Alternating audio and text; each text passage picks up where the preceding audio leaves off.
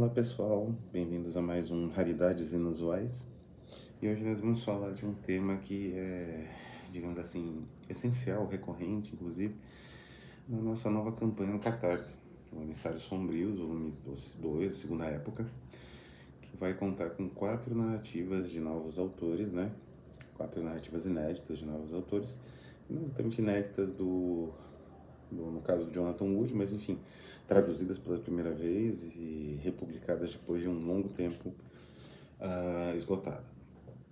Enfim, uma característica que eu, tanto eu quanto o tradutor, o tradutor, que é o Fábio Waki, que também participa da coletânea, né, com o seu próprio, sua própria narrativa, The Hanging, a suspensão, percebemos é que é, dessa vez as narrativas têm um foco muito grande na digamos assim, no efeito cinematográfico. Né? As narrativas são bastante cinematográficas, elas têm efeitos cinematográficos, elas têm estruturação de filme elas dialogam com uma cinematografia é, complexa, né? É, basicamente europeia, seja pelas locações, vamos dizer assim, seja pela temática em si, pela tendência vanguardista, a tendência experimental das tramas de uma maneira geral. Inclusive o próprio Fabio Arque menciona né, a influência de Angiopoulos e tudo mais. Bom, então resolvi fazer esse Realidades Inusuais com obras que demonstram o diálogo entre literatura e cinema.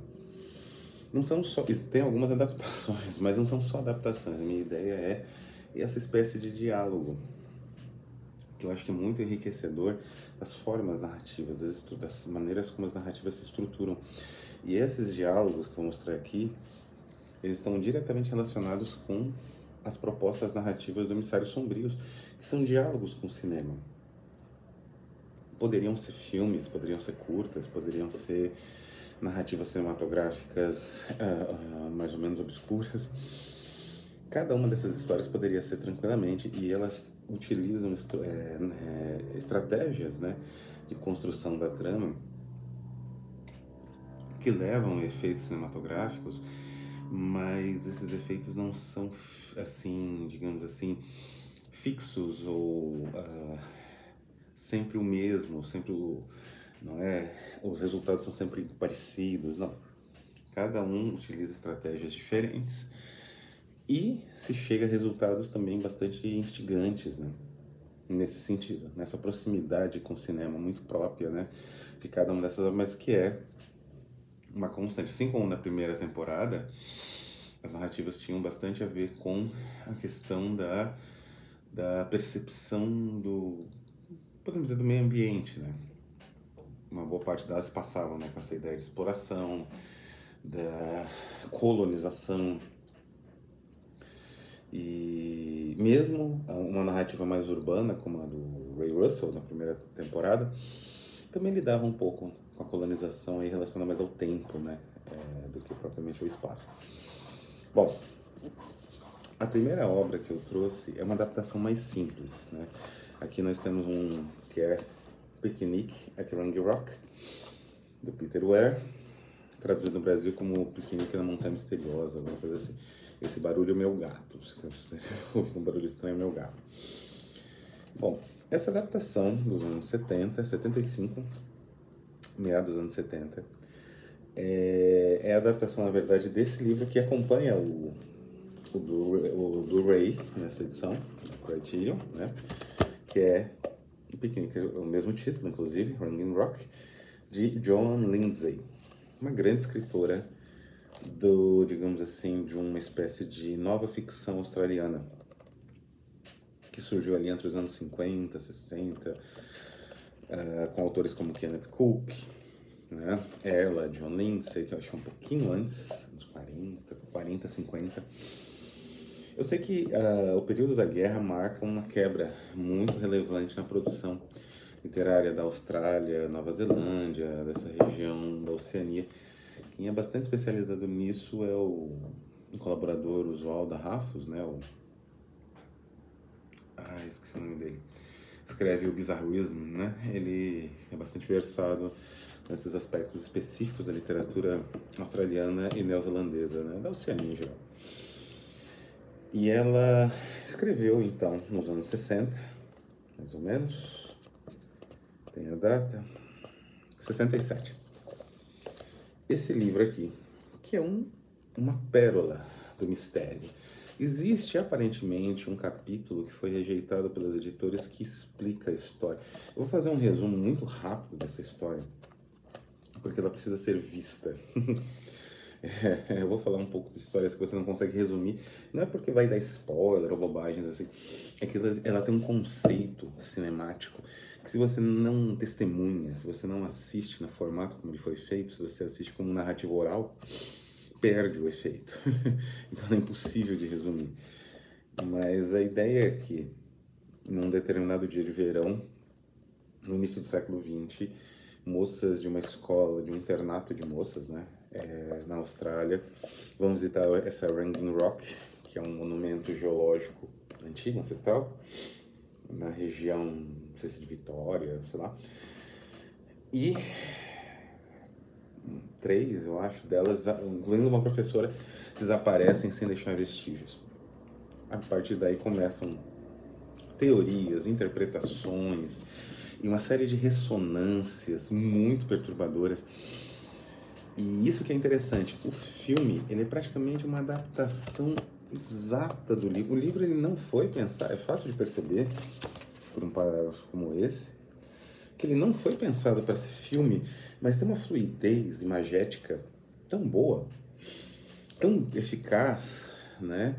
Que você rapidamente lê esse livro e, e consegue vislumbrar as situações que estão sendo escritas ali. É um livro muito visual, mesmo que não tenha uma estrutura, como eu disse, cinematográfica, com muitos diálogos ou coisa do gênero. Interessante porque era uma visão muito clara de uma autora que ganhou 10 anos, menos de 10 anos depois né, do lançamento da obra, uma adaptação praticamente perfeita. É quase como se fosse uma adaptação página a página disso daqui. Só que muito, a, a, a, digamos assim, a visão do Air é tão bem fluida do livro que ele consegue tirar o elemento extra, tipicamente literário, sem o prejuízo da própria narrativa. É uma coisa brilhante que raramente você vê em adaptações cinematográficas. Então aqui nós temos um diálogo estabelecido nos termos clássicos da adaptação cinematográfica. Mas não é o único tipo de diálogo, né? Talvez um, um diálogo assim esteja mais próximo do conto de Stephen Friedman, como se fosse uma adaptação de um filme uh, europeu obscuro que ele tivesse assistido em Praga, né? A gente consegue fantasiar isso lendo o conto, né? Mas como eu falei, não é a única o único tipo de, de, de diálogo que a gente está, que se estabelece entre narrativa escrita, narrativa filmada, que eu trouxe aqui para vocês. Um outro tipo de diálogo muito rico foi o que foi estabelecido entre essas duas obras. O romance O Ano Passado, em Marienbach, que deveria ser um roteiro, mas quando vocês podem ver, ó, é um romance. Ele tem tudo de romance, né? É, a própria estrutura dele, de um, embora ele tenha fotos do, do filme, né? a própria estrutura é de um romance, né? Olha é? é uma página típica de romance. E o filme em si, no ano passado, Mariambá, do Uh, Resné, Alan Resné, essa edição maravilhosa da Criterion, esgotada, né? Eu comprei na Livraria Cultura muitos anos atrás. Agora essa edição são uns 500 dólares, esgotadíssima. E Blu-ray. Uh, o que, que acontece com o ano passado em Mariambá?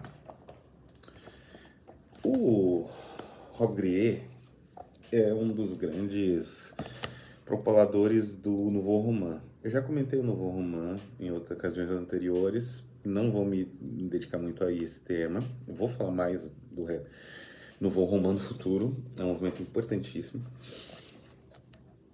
E ele também dirigiu filmes, né, depois de um certo tempo, um pouco em, em parte por conta dessa experiência aqui.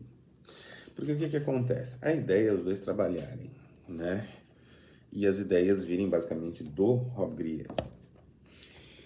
do roteiro em si, né? Mas começou uma espécie de cruzamento de, de digamos assim, de vontades. É muito interessante.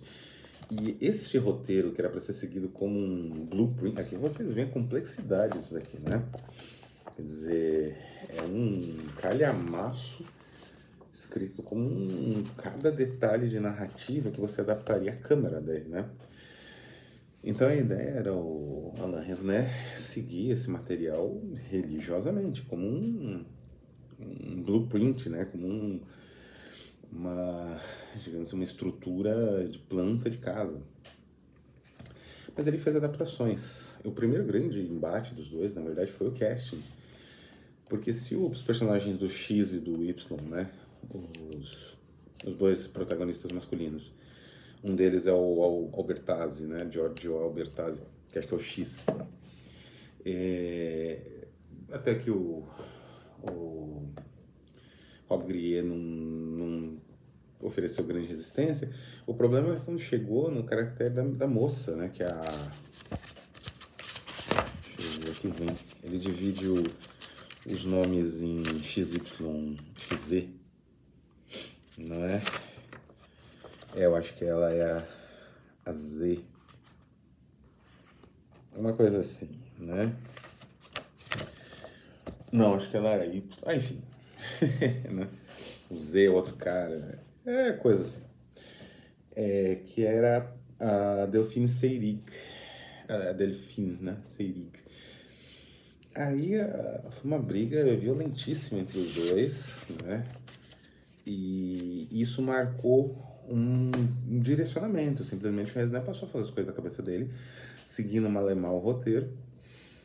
E, e, a crítica se dividiu nesse ponto. E isso acontece, aliás, nesse livrinho, né? no livrinho que acompanha o filme.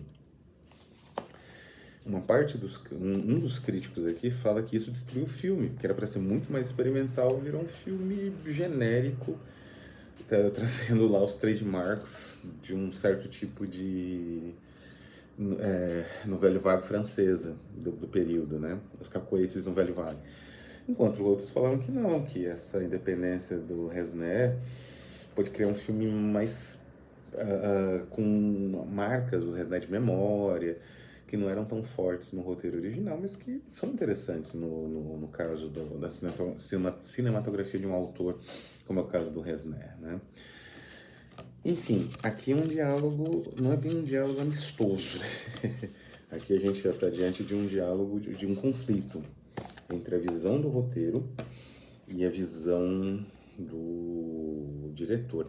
É interessante que o roteiro do Resnet, é, do, digo, do Rob Grier, é muito mais violento. O abuso, né?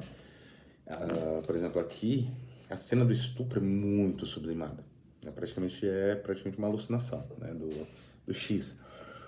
Mas aqui a Senada tem requintes, detalhes e tem uma forte tendência é, sadomasoquista que é do autor, que ele vai, vai digamos assim, empregar bastante nas outras adaptações que ele vai fazer ao longo da carreira dele como diretor de cinema. E como escritor também, claro.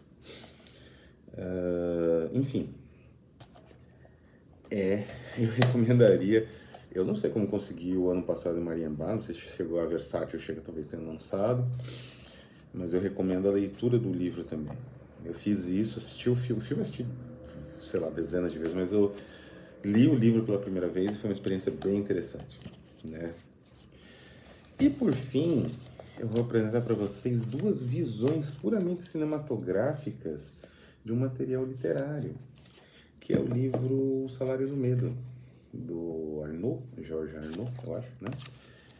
Essa é a primeira versão do Ages of Fear, né? La Céleste de la Pure, do Clouseau, uma obra extraordinária, né? O Henri-Georges Clouseau é um dos meus diretores de cinema favoritos da vida, né? E essa obra é incrível, o niilismo dela é extraordinário e a a maneira como é, se constrói uma situação em que os personagens aceitam uma espécie de autotortura por pouco, na verdade, por quase nada, E isso é como se fosse quase uma fuga do tédio, do, do da, da, daquela existência horrorosa daquele lugar, né, cíclica, em que eles estão meio que presos, como uma espécie de inferno. E essa é o Sorcerer, é a versão do William Friedkin, né, do mesmo roteiro original.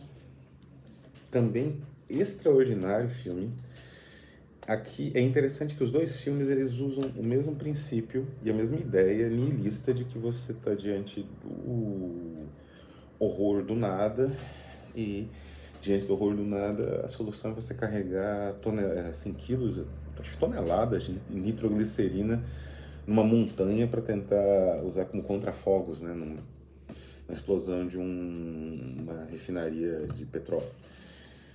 Só que aqui tem um componente político, né? Porque eles é dos anos 70, esse aqui é de 1953, né? Então esse aqui é dos anos 50 e esse aqui é dos anos 70. Nesses 20 anos entra uma trama política, né? E eles são como que proscritos politicamente, né? Aquele destino do exilado. E é interessante esse, tempo, esse tema, essa atualização do tema que Friedkin faz aqui. O exilado, ele tem que aceitar tudo, ele a condição, o mais triste do exilado é que a condição dele obriga que para ele sobreviver, não é que ele vai ser aceito, ele tenha o que comer, ele tenha emprego, ele consiga algo naquele novo país, sendo que a vida que ele tinha no anterior ele teve que atirar, né? Deixar, fugir às vezes com a roupa do corpo, com o que tinha na mão, com a família, às vezes sem a família. É, então, para ele sobreviver, ele tem que se, digamos assim, prostrar né, ao máximo possível e aceitar todo tipo de, de função e cargo. Né? Então, essa ideia nihilista daqui, relacionada a uma espécie de huis né, de lugar sem saída, aqui se transforma numa declaração mais política. Né? Mas os dois filmes são geniais. E o mais curioso desses dois filmes é que são duas leituras de um livro que eu nunca cheguei a ler, que é O Salário do Medo. É fácil de achar até na estante virtual, né? Eu até pretendo comprar em breve e fazer uma comparação dos três no futuro, né? Mas é, é interessante porque você consegue até estabelecer diálogos literários de diferentes adaptações e que muitas vezes se afastam tanto do original que você acaba prescindindo do original para ver as adaptações né, fluindo. E, enfim, esses são diferentes diálogos, né? Uh, aqui são três possíveis, são infinitas as possibilidades entre literatura e cinema, e algumas dessas possibilidades aparecem no nosso, na nossa campanha, né? nas narrativas dos emissários sombrios de segunda época, que eu espero vocês possam apoiar. Tem algumas recompensas legais e já estamos pensando em algumas recompensas adicionais, quando metas adicionais, né? Quando batermos os 100%. Então é isso. Uma boa noite, uma boa, bom. Um adeus a todos, boa noite, bom dia, dependendo, né, do horário, ou boa tarde, dependendo do horário que vocês estiverem vendo. E até a próxima.